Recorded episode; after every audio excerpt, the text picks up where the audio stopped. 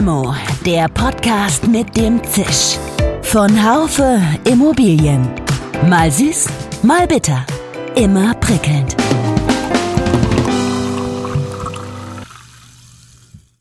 Hallo liebe Limo-Fans. Die Zeiten sind herausfordernd und vielleicht hätte sich mancher von euch und von Ihnen darüber gefreut, wenn man in irgendeiner Weise darauf vorbereitet worden wäre. Wenn eine Vordenkerin oder ein Vordenker jemanden darauf hingewiesen hätte, dass es mit der Konjunktur und der Immobilienwirtschaft durchaus auch einmal bergab gehen könnte. Aber erstens dürfte das allen billig und gerecht denkenden Menschen eh klar gewesen sein. Und zweitens wäre einem Vordenker oder einer Vordenkerin, vielleicht sogar einer Cassandra, in strahlenden Zeiten wirklich zugehört worden? Gibt es so etwas überhaupt in der Immobilienwirtschaft? Wir schreiben darüber in unserem Titelthema in der Immobilienwirtschaft Heft 523, dem ersten Heft nach unserem Relaunch. Susanne Eickermann-Riepe, unter anderem Vorstandsvorsitzende von Rix Deutschland, hat da so ihre eigene Sicht drauf. Ist Vordenkertum das gleiche wie Influencertum? Sicher nicht oder etwa doch? Ja, was ich unter Vordenkerschaft verstehe, ist halt so ein bisschen mehr noch tatsächlich eine strategische Vision zu haben und die so mit einem gewissen Publikum zu teilen, die dann sozusagen an dieser Stelle auch anfangen mitzudenken. Vordenkerschaft hat also nicht nur etwas zu tun mit Inhalten, sondern im Idealfall sollte ein Vordenker eine Diskussion anstoßen. Mein Name ist Dirk Labusch, ich bin Chefredakteur des Fachmagazins Immobilienwirtschaft. Von der Vision zur Tat schaffen Sie Ihr nachhaltiges Immobilienunternehmen mit den Corporate Sustainability Lösungen von Haufe. Egal ob Einsteiger oder Professional, Haufe bietet Ihnen ein breites Portfolio aus digitalem Fachwissen, Fachbüchern und Weiterbildungen. Besuchen Sie uns auf haufe.de slash Nachhaltigkeit.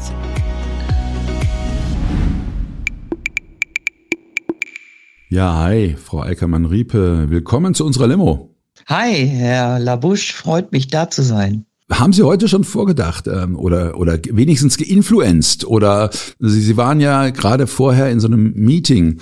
Gibt es da so Aspekte, die Sie ins Meeting gebracht haben, die vielleicht vorher noch nie da waren? Ja, wissen Sie, viele meiner Meetings, da dreht es sich ja darum, die aktuellen Themen zu organisieren und wie kriegt man sie an die Menschen heran. Und das war jetzt ein Meeting zu einer Konferenz und welche Ideen kann man dort platzieren? Was sind die nächsten treibenden Themen? Und diese Konferenz ist aber erst in der zweiten Jahreshälfte. Deshalb muss man da ja auch vordenken was man da sagen möchte. Wo treffe ich Sie denn gerade? Wo, wo um alles in der Welt ist Niedernhausen? Niedernhausen ist in der Nähe von Wiesbaden und Frankfurt. Und da heute ja nichts geht, mal wieder, äh, wegen Streik, sitze ich in meinem Homeoffice. Sie haben auf Ihrem LinkedIn-Profil einen schönen Satz stehen, den würde ich mal kurz zitieren. Wir müssen die Entscheidungsträger beeinflussen, damit sie sich gemeinsam mit den drängendsten Problemen in Bezug auf Mensch, Planet, Wohlstand und Governance in der gebauten Welt von morgen auseinandersetzen. Die Bau- und Immobilienbranche muss einen Kulturwandel einleiten. Das äh, steht auf dem Profil und damit wären wir direkt bei der Sache. Wie beeinflusst man diese Lenker? Lassen die sich überhaupt beeinflussen?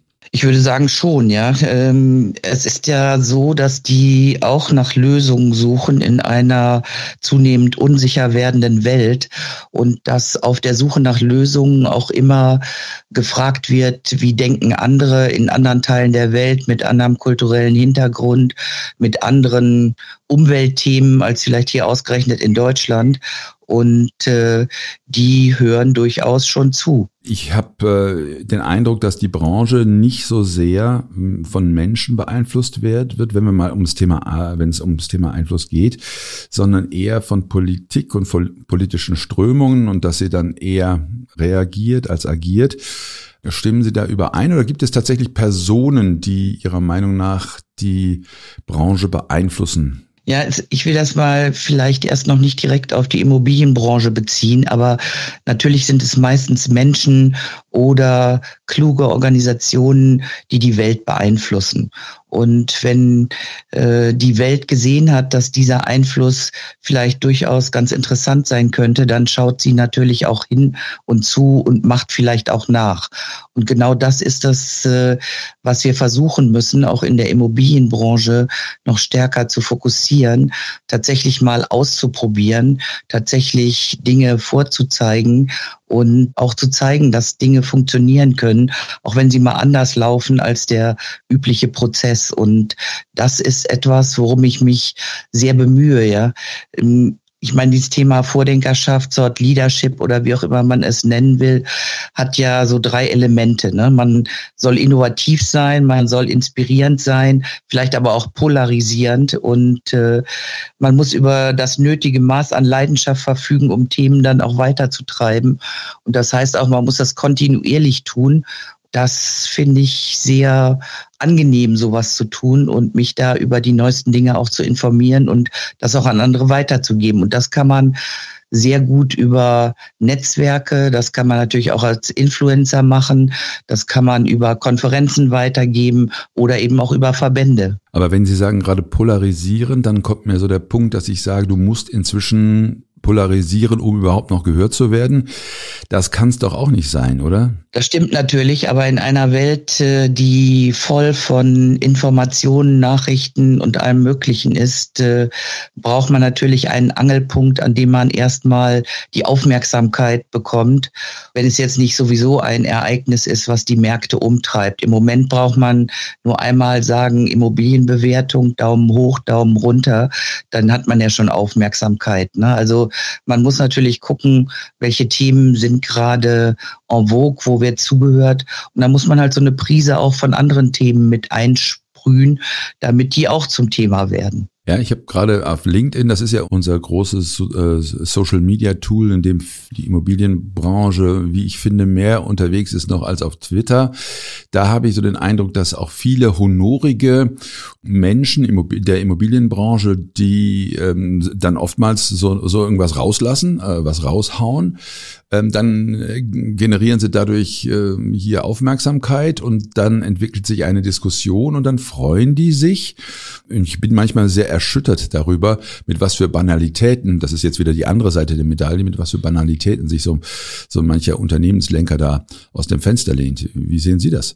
Das mag schon sein, dass da die ein oder andere Plattitüde dabei ist, aber im Großen und Ganzen, man weiß ja durchaus, wer auf LinkedIn auch aktiv ist, auch selber schreibt, da wird schon geschaut und zugehört. Und man sieht ja auch äh, an der Entwicklung von Followerzahlen, dass äh, man gehört wird oder dass es halt interessant ist. Natürlich ist es so, auch dahinter gibt es ein Geschäftsmodell. Ne? Wenn man möchte, dass man viele Followerzahlen hat, dann gibt es auch wieder Organisationen, die einem dabei helfen, diese Followerzahlen zu erweitern. Also insofern, ich glaube aber, dass die große Masse der LinkedIn-Nutzer schon sehr genau unterscheiden kann, was da dann tatsächlich auch Inhaltliches ist und was dann eher auf Marketing ausgerichtet ist. Also man muss sozusagen eine große Followerschaft haben, um für sich auch reklamieren zu können, hier, hier Vordenker zu sein. Also ich, ich überlege gerade, ich ähm, lese sehr intensiv den, den Standpunkt vom Professor Just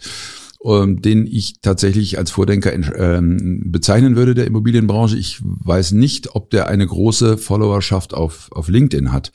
dann, ich würde, also ich persönlich würde ja unterscheiden. Die einen sind tatsächlich Vordenker, die anderen sind Influencer und ob du dann, ich meine, es wäre natürlich genial, wenn sich das beides dann trifft, aber das ist äh, sehr selten nur der Fall. Ja, äh, den Standpunkt lese ich natürlich auch, aber das Schöne ist ja, Herr Labusch, man kann sich das aussuchen, welche Posts man liest, ja. Da gibt's halt gute und schlechte und man hat da so sein Repertoire und ich finde, man ist da gut informiert und hat das relativ schnell gefunden, bevor man irgendeinen eigenen Research anmacht. Insofern glaube ich, also ich halte die Menschen ja immer für schlauer, als man vielleicht gemeinhin denkt. Die werden sich schon das Richtige aussuchen. Ne? Wie sind Sie selber denn auf LinkedIn aktiv, Frau Eickermann-Riepe? Welche sind die Themen, zu denen Sie posten? Machen Sie sich vorher dann ähm, sehr viele Gedanken äh, darüber? Sagen Sie, also ich brauche pro Woche, muss ich so und so viel Posts loslassen? Hilft Ihnen da jemand? Sie sind ja, sind ja nicht nur für die äh, RICS aktiv, sondern auch für andere Organisationen. Ähm, haben Sie da Hilfe oder machen Sie es tatsächlich äh, selbst, ohne dass ich Sie zu sehr... Nee, mein, mein, mein LinkedIn-Profil gehört mir und das ja. mache ich alles selbst. Und äh, ich entscheide auch, ob ich dann eben RSCS oder ICG oder was auch immer dort highlighte. Aber was mir halt wichtig ist, ist äh, vielleicht Zusammenzufassungen geben von Events, die stattgefunden haben, auf denen interessante Themen diskutiert worden sind oder weitere Entwicklungen in der Regulatorik oder sonstige Highlights. Ja, aber eher alles fachlich. Ich glaube, ich habe noch nie so richtig was Persönliches geschrieben, bis auf einen Post, als ich bei PwC ausgestiegen ja, bin. Da habe ich ein paar Fotos geschickt und auch ein paar hohe Hacken und ein Bild von früher. Da hatte ich auch die meisten Likes, die ich jeweils hatte. Ja. Das ist ja auf LinkedIn schon ganz interessant. Wenn man äh, ein Foto von sich selber postet, hat man mehr Likes, als wenn man irgendwas Tolles Fachliches schreibt. Ja. Also ich sehe das auch. Also die, ich hatte meine größten Geschichten, als ich mal einen Vogelpost oder eine der, der größten, als ich ein Vogelnest gepostet habe mit einer ähm, nach der Miepe mit einer Bemerkung über die äh, Schnelligkeit des Bauens. Also wie gesagt, ähm, ich glaube, man, man, man, man muss intelligent äh, versuchen, intelligent zu posten.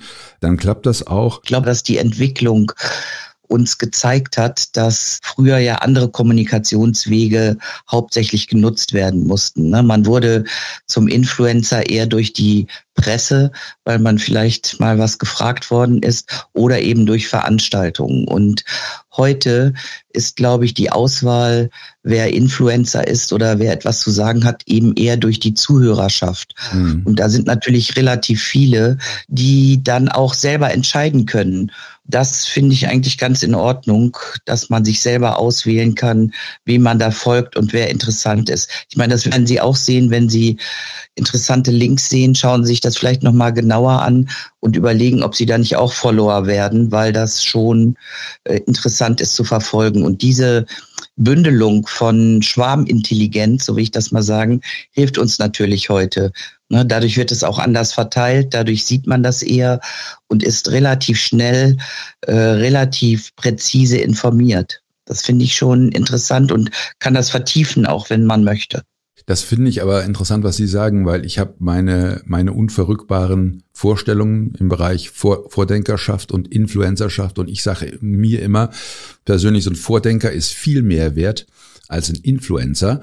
Und ich würde das auch unterscheiden und dann sagen Sie ganz gelassen, hey, Labusch, lass doch die anderen Leute entscheiden, was, was, was, was gut ist und, und was schlecht ist und wem sie folgen und wem sie nicht folgen und was sie, was, äh, was sie gut finden und nicht.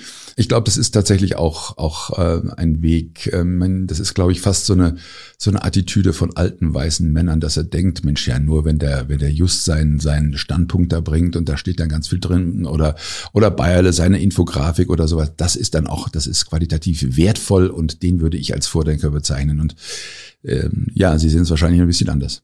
Nein, durchaus nicht. Ich lese ja auch das, was Thomas Bayerle sendet oder Tobias Just. Ich bin ja mit denen auch im Austausch. Ja. ja. Äh, ich finde das wichtig, das als Information zu haben.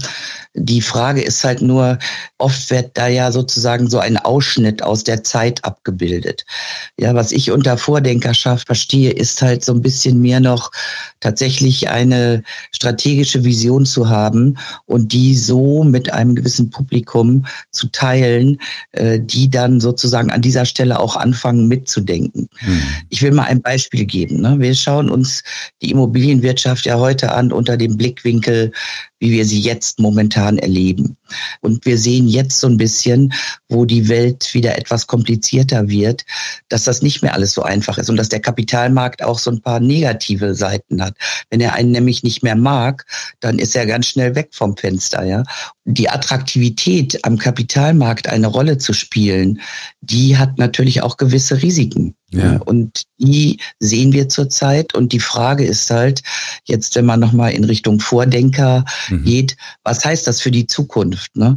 Wenn wir uns jetzt den Kapitalmarkt angucken, sehen wir, hm, aus den börsengelisteten Unternehmen äh, der Immobilienwirtschaft fließt das Geld eventuell raus, ist es nicht mehr so attraktiv, die Kurse sind eingebrochen, weil das Geld in andere Richtungen fließt. Oder was wir auch sehen können, ist natürlich, dass ausländische Investoren auf Deutschland vielleicht momentan ein bisschen anders schauen als früher. Ne? Der Safe Haven, der sichere Investmentstandort. Und jetzt sehen sie halt, hm, auch Deutschland hat so ein paar Themen. Äh, insofern das sind Dinge, wo ich sage, Leute, darüber müssen wir nachdenken. Ne? Wie können wir die Attraktivität erhalten? Wie können wir ausländischen Investoren Vertrauen vermitteln, dass sie weiterhin in Deutschland investieren? Und äh, wenn wir sehen, dass viele junge Menschen in ETFs äh, investieren, die zum Beispiel ein ESG-Label haben, dann sollten wir uns halt darüber im Klaren sein, dass die zukünftigen Investoren ESG halt immer auf der Pfanne haben und dass das halt ein bedeutendes Thema ist.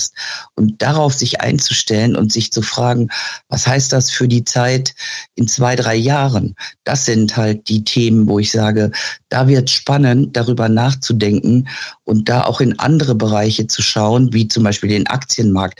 Wohin driftet der? Ne? Finden, hm. finden im Aktienmarkt die Leute ESG-Themen gut?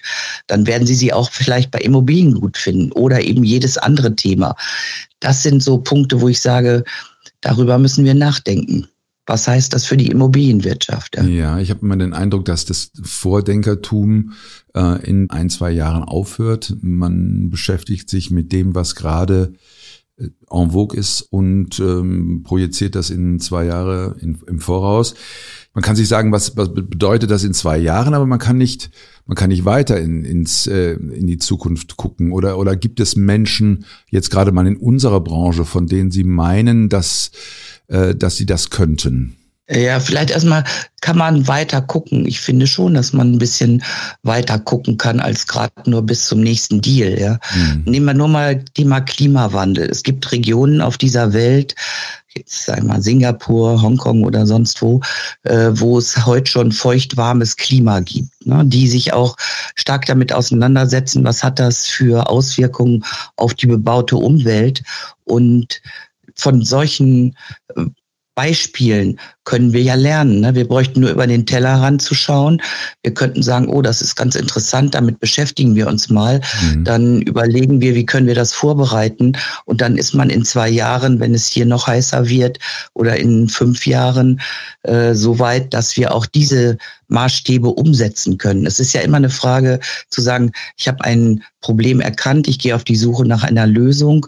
Das wird natürlich eine gewisse Zeit dauern, aber in der Zwischenzeit fange ich schon mal an zu entwickeln. Und wenn ich sehe, das Thema wird auch durchaus von einer größeren Gruppe interessiert aufgenommen, dann kann ich es platzieren und kann das weiter vorantreiben. Kann ein Verband dann tatsächlich auch Influencer sein oder, oder Vordenker sein? Ja, ein Verband kann natürlich Vordenker sein, muss es ja eigentlich auch, ja, um ja, dann, normalerweise sagen, äh, muss es eigentlich auch, in, also ich, ich gucke mir den, ich guck mir den ZIA an. Ich liebe den ZIA und ich liebe die Beteiligten dort, wenn ich das so sagen darf als Journalist.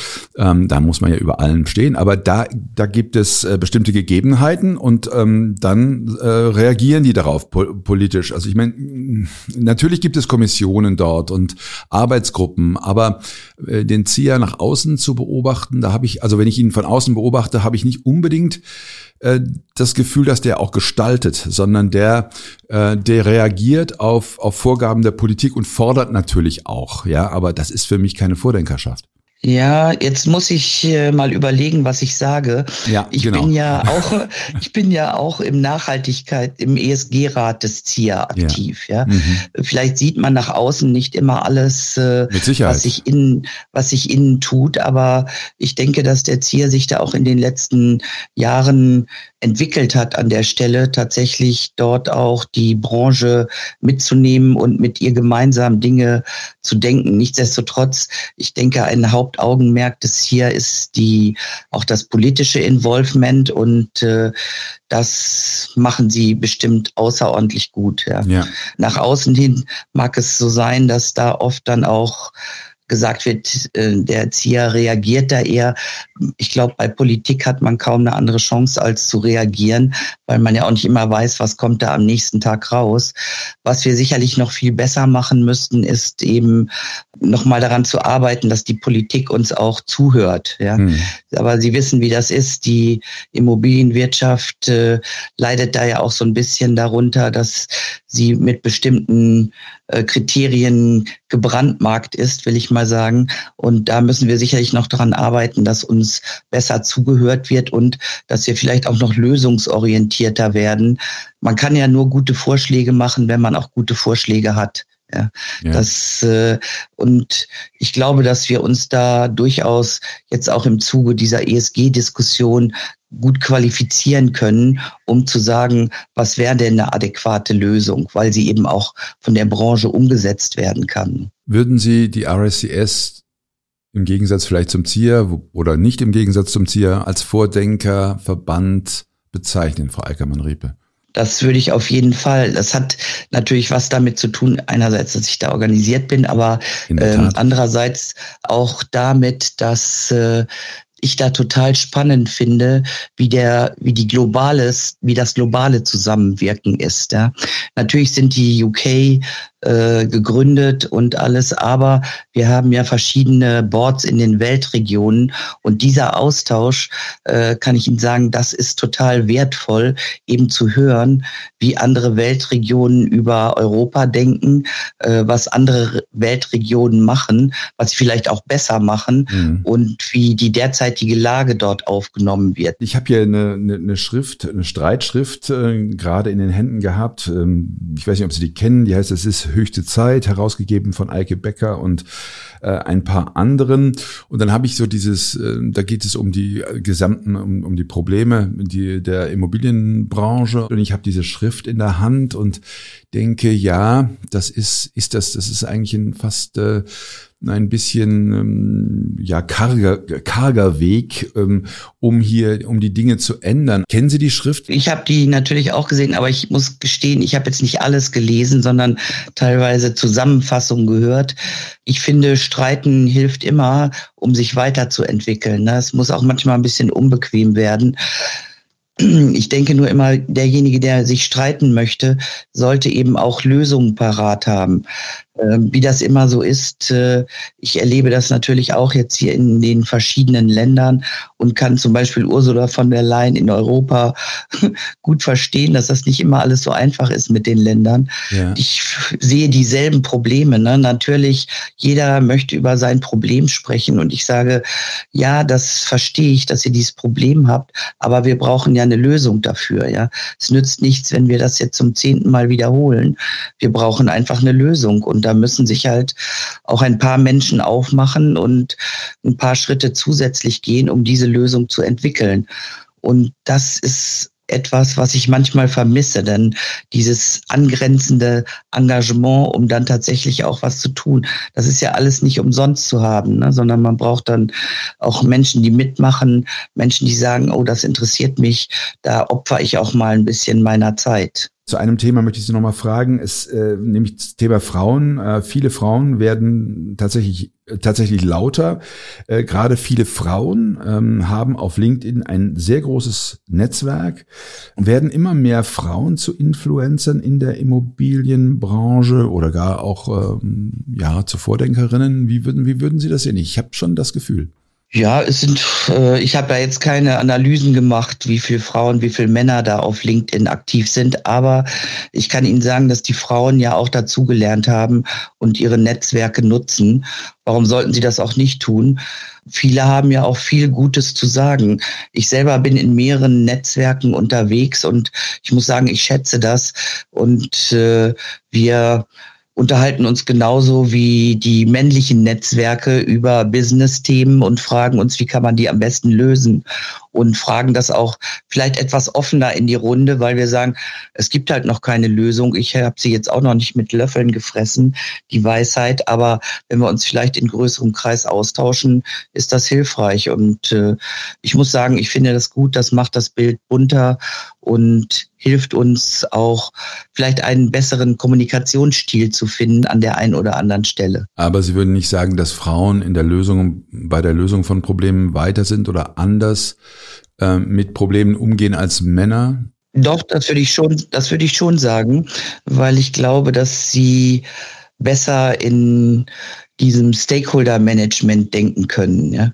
Ist zumindest meine Einschätzung. Das wird ihnen ja auch häufig nachgesagt, dass sie halt so eine soziale Ader haben und deshalb vielleicht eher soziale Themen vertreten sollten. Das ist natürlich Quatsch. Aber ich glaube, dass Frauen mehr den Blick haben auf alle möglichen Zielgruppen, die von Dingen betroffen sein könnten und Chancen und Risiken besser abwägen. Das habe ich so in meiner Karriere durchaus erlebt. Äh, und da, das finde ich einen guten Vorteil, den man nutzen kann. Frau Eickermann-Riepe, wir geben Ihnen am Ende eine Limo aus. Die können Sie trinken mit wem immer Sie wollen, lebend, tot, der Immobilienbranche zugehörig oder nicht. Mit wem würden Sie sie trinken? Mit Ihnen, Herr Labusch, nee, weil Sie mich eingeladen haben, aber ganz sicher. Ja, super. Das ist, das freut mich sehr. Ein knackiger Abschluss. Ich danke Ihnen ganz herzlich. Ich freue mich, wenn wir uns bald wieder sehen. Alles Gute. Bis bald. Tschüss. Bis bald. Dankeschön. Tschüss. Ja, ich persönlich finde ja die Menschen nicht schlecht, die im Hintergrund einen guten Job machen. Ob sie damit immer nach außen treten müssen, das würde ich ganz gerne hinterfragen in einer Zeit, in der es so manchen Schaumschläger gibt, in der der Wert eines Menschen allzu oft an der Zahl seiner Follower gemessen wird. Naja, und doch würde ich mir mehr Menschen wünschen, die, wenn sie schon was zu sagen haben, das auch tun und nicht meinen, darauf könne man verzichten. Ich freue mich über Ihre und eure Anmerkungen zu dem Thema, vielleicht auch auf den sozialen Netzwerken. Mit einem herzlichen Dank an die Technik Severin Goutier und Nico Usbeck, ihr euer Dirk Labusch. Schön, dass Sie dabei waren. Bis zur nächsten Folge von Limo, dem Podcast mit dem Zisch von Haufe Immobilien. Um keine Folge zu verpassen, abonnieren Sie doch einfach den Podcast in Ihrer Podcast-App.